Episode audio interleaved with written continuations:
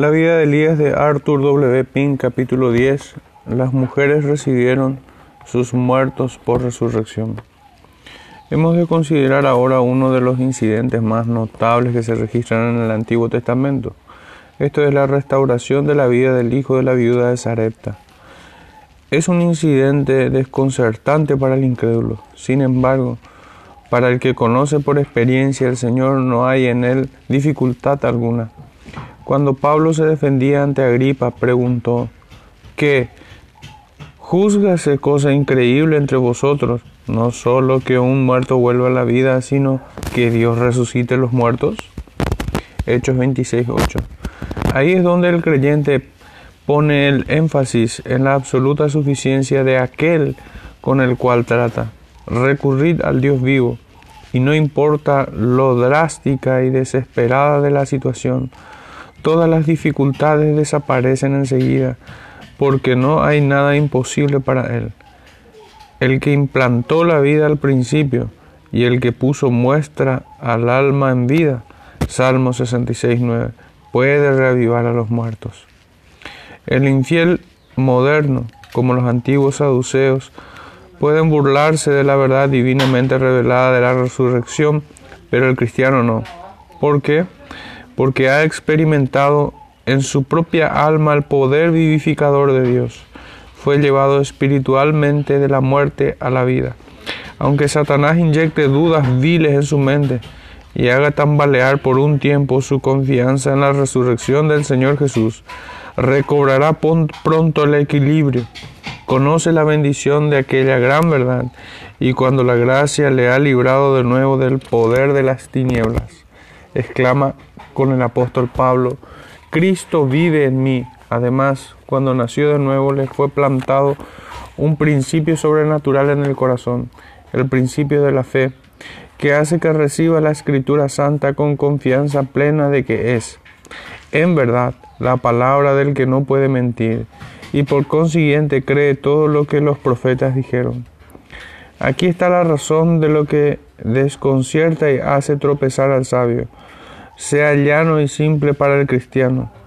La preservación de Noé y su familia en el arca, el paso de Israel por el mar rojo sin mojarse, el que Jonás sobreviviera en el vientre de la ballena, son hechos que no presentan dificultad alguna para él. Sabe que la palabra de Dios es inefable, porque la verdad que contiene la ha verificado por propia experiencia, al haber comprobado por sí mismo que el Evangelio de Cristo es potencia de Dios para salud. No tiene motivo para dudar de nada de lo que las escrituras registran acerca de los prodigios de su poder en el reino material. El creyente tiene seguridad plena en que nada es demasiado difícil para el Creador de los cielos y la tierra. No es que sea un bobalicón intelectual que acepta crédulamente lo que es completamente contrario a la razón, sino que el cristiano, la razón es restaurada a su funcionamiento normal. Asegurad que Dios es todopoderoso y el obrar sobrenatural de su mano síguese necesariamente. El tema entero de los milagros se reduce así a su factor más simple. Se ha escrito gran cantidad de jerga erudita sobre este tema. Las leyes de la naturaleza, su suspensión, el actuar de Dios contrario a las mismas y la naturaleza precisa de un milagro por nuestra parte. Definimos el milagro como algo que solo Dios puede efectuar. Al hacerlo así, no desestimamos el poder que Satanás posee, ni dejamos de considerar pasajes tales como Apocalipsis 16, 14 y 19, 20. Al que esto escribiese, le basta lo que la Sagrada Escritura afirma acerca del Señor, al solo que hace grandes maravillas. Salmos 136, 4. En cuanto a las señales grandes y prodigios dados por los falsos cristos, y los falsos profetas. Su naturaleza y designios son el engañar. Mateo 24, 24. Por cuanto son milagros mentirosos. Segunda de Tesalonicenses 2.9. Como también sus predicaciones son falsas. En esto descansamos, Solo Dios hace grandes maravillas y por ser Dios esto es lo que la fe espera de Él. En el último capítulo nos ocupábamos de la amarga aflicción que sobrevino a la viuda de Sarepta con la muerte repentina de su hijo y el efecto inmediato que tuvo sobre ella.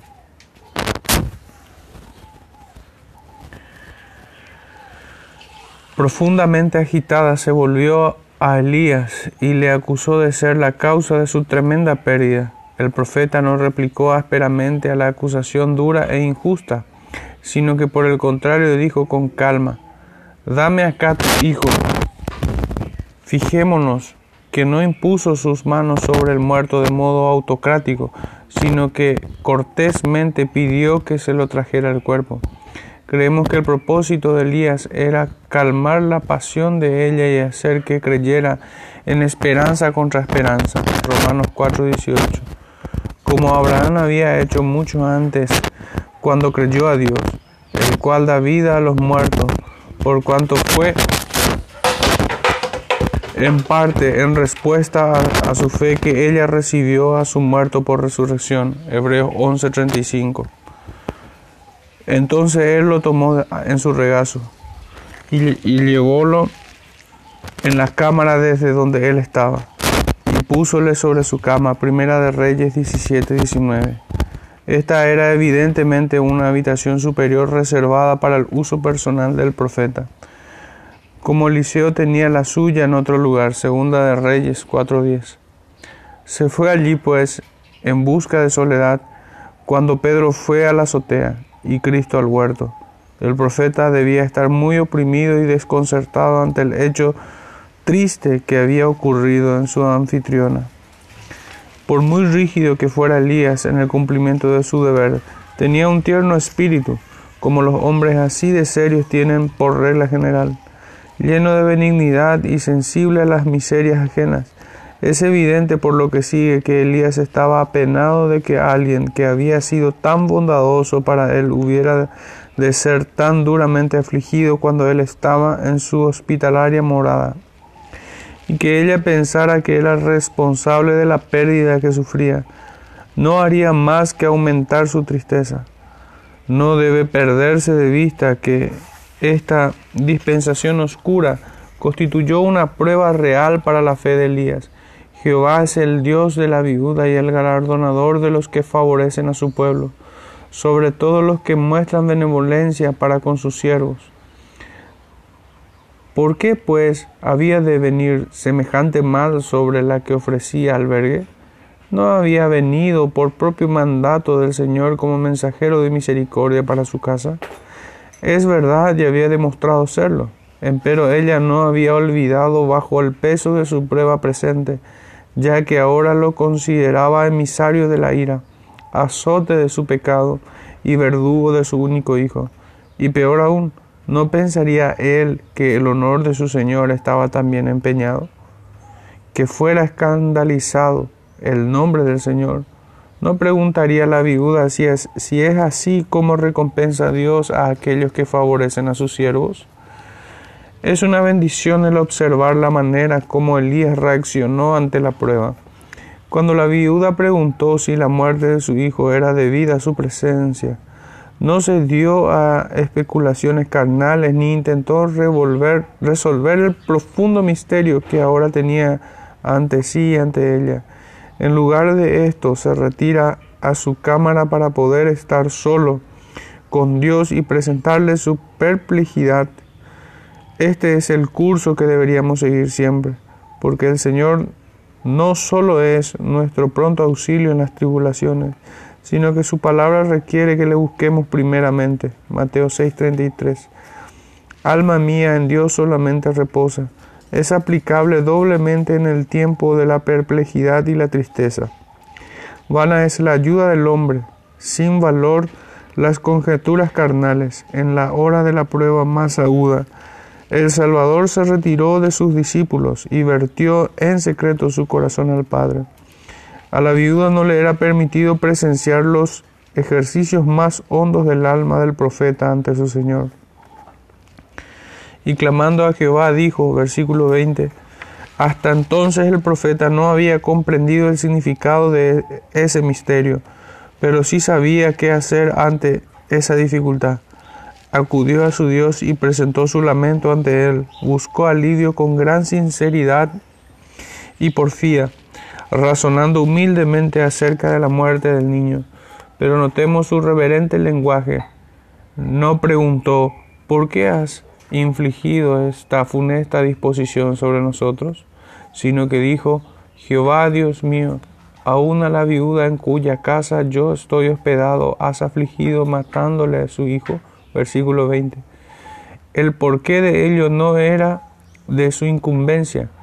No podemos objetar a los caminos del Altísimo ni inquirir con curiosidad en sus consejos secretos.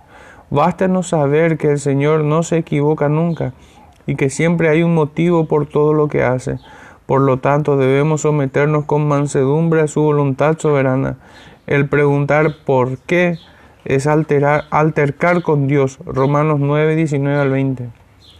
En las palabras de, de Elías a Dios hallamos primero de qué modo se acogió a la relación especial que el Señor sostenía con él. Jehová Dios mío, clamó. Ello era una apelación a su interés personal en Dios, por cuanto esas palabras son siempre la expresión de una relación basada en un pacto. Poder decir Jehová Dios mío es de más valor que el oro a los rubíes. En segundo lugar, buscó la razón de la calamidad en su causa original. Aún a la viuda en cuya casa yo estoy hospedado has afligido. Versículo 20. Vio que la muerte hería por mandato divino. ¿Habrá algún mal en la ciudad del cual Jehová no haya hecho? Amos 3.6. Qué consuelo cuando podemos darnos cuenta de que ningún mal puede sobrevenir a los hijos de Dios, sino el que Él les envía. En tercer lugar, alegó la severidad de la aflicción. Este mal ha venido no solo sobre una mujer, ni siquiera sobre una madre, sino sobre una viuda, a quien tú has socorrido de modo especial. Además es aquella en cuya casa yo estoy hospedado mi bondadosa bienhechora. Y midióse sobre el niño tres veces y clamó a Jehová, versículo 21. ¿Era esta una prueba de la humildad del profeta? Qué notable que un hombre tan grande gastara tanto tiempo y pensara tanto en esa figura débil y se pusiera en contacto inmediato con lo que ceremonialmente contaminaba era una indicación de su propio afecto por el niño y para mostrar cuán profundamente le había afectado su muerte.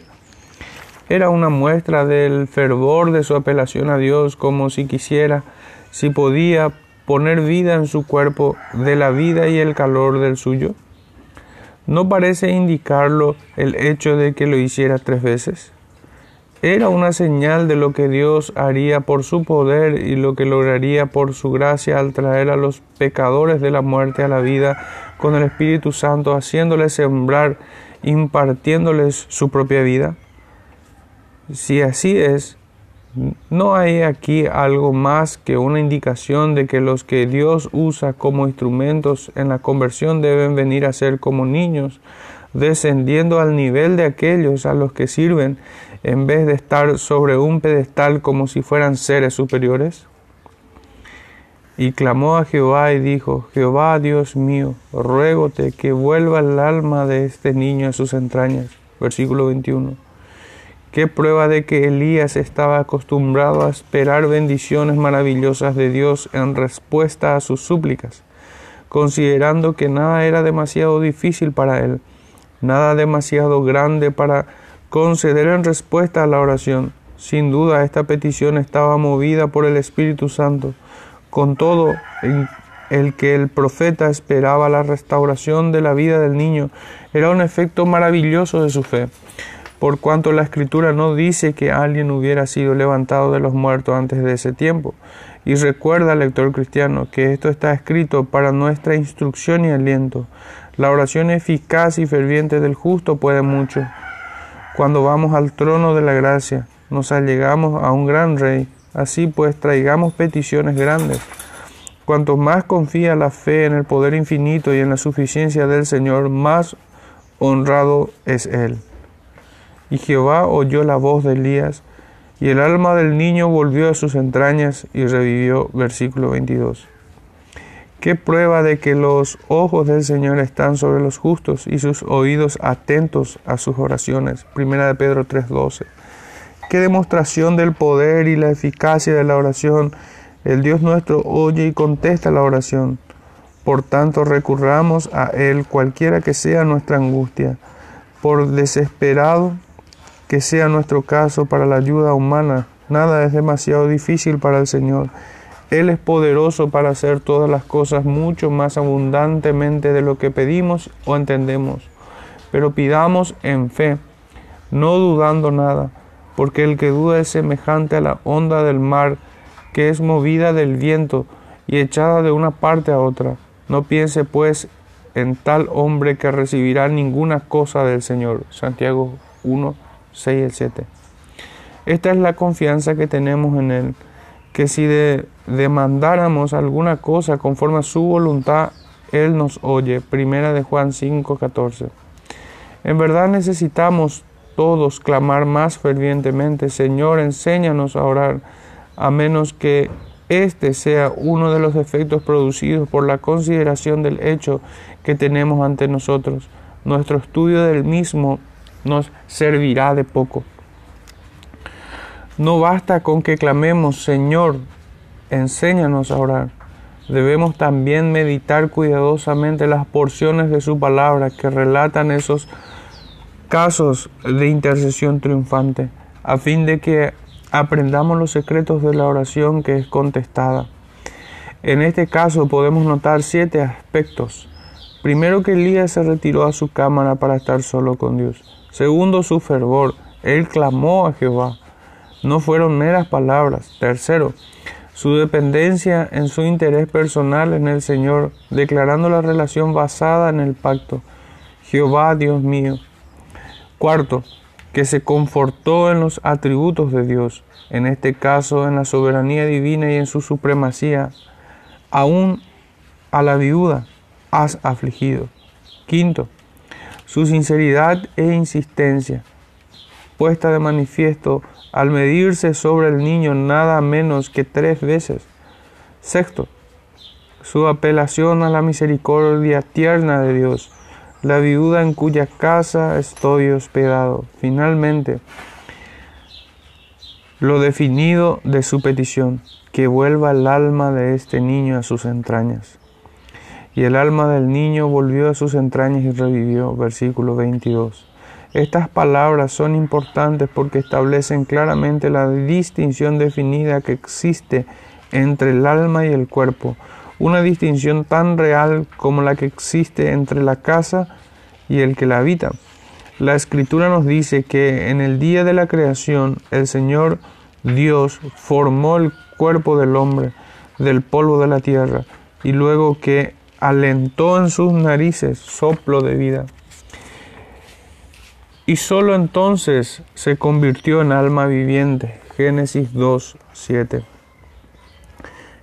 El lenguaje empleado en esta ocasión ofrece clara prueba de que el alma es diferente del cuerpo, de que no muere con el cuerpo, de que existe en un estado separado después de la muerte del cuerpo, y de que nadie sino Dios puede restaurarla a su habitación original. Lucas 8:55. Por cierto, podemos observar que la petición de Elías y la respuesta del Señor ponen claramente de manifiesto que el niño estaba realmente muerto. Hablaba relativamente, aunque en un sentido muy real, la era de los milagros ha cesado, por lo que no podemos esperar que a nuestros muertos les sea devuelta la vida sobrenaturalmente. Con todo el cristiano puede y debe esperar con seguridad cierta reunirse de nuevo con los queridos familiares y amigos que partieron de aquí estando en Cristo. Sus espíritus no están muertos, ni siquiera dormidos, como algunos aseguran erróneamente, sino que han vuelto a Dios que los dio. Eclesiastés 12:7 y están ahora en un estado mucho mejor, Filipenses 1.23, lo cual no podría ser si estuvieran privados de comunión consciente con su amado. Aunque están ausentes del cuerpo, están presentes al Señor, segunda de Corintios 5:8. Y en su presencia hay hartura de alegría, Salmos 16:11.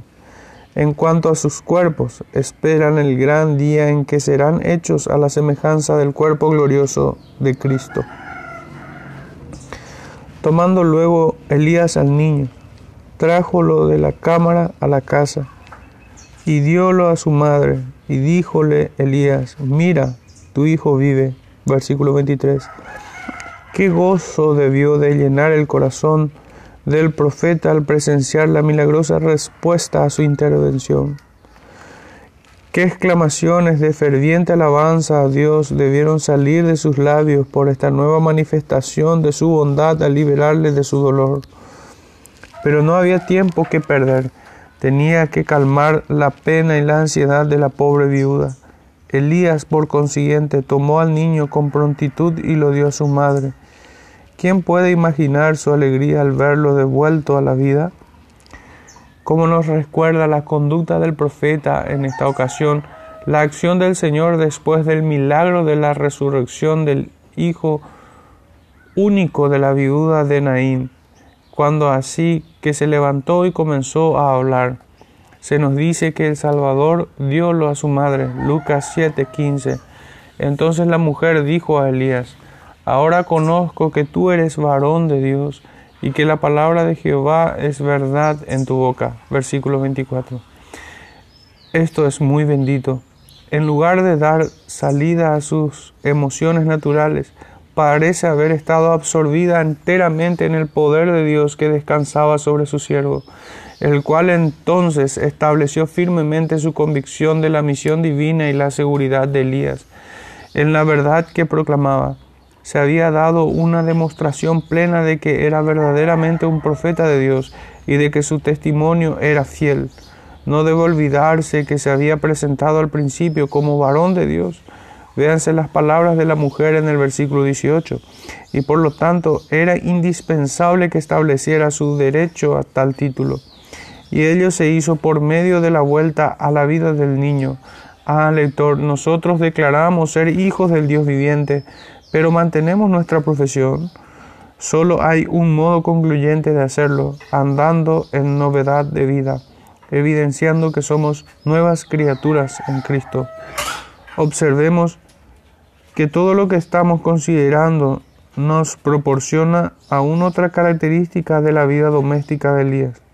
Al examinar el modo en que se condujo en el hogar de la viuda, notamos en primer lugar su contentamiento sin murmurar, por la humilde comida que se le ponía delante.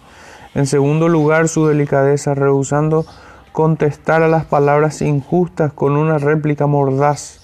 Y ahora vemos el efecto bendito que el milagro obrado en respuesta a sus oraciones trajo a su anfitriona. Su confesión, ahora conozco que tú eres varón de Dios, era un testimonio personal de la realidad y el poder de una vida santa. Ojalá viviésemos con la energía del Espíritu Santo a fin de que los que se relacionan con nosotros pudieran percibir el poder de Dios obrando en y por nosotros. Así fue como el Señor venció el dolor de la viuda, convirtiéndolo en un bien espiritual, estableciendo su fe en la veracidad de su palabra.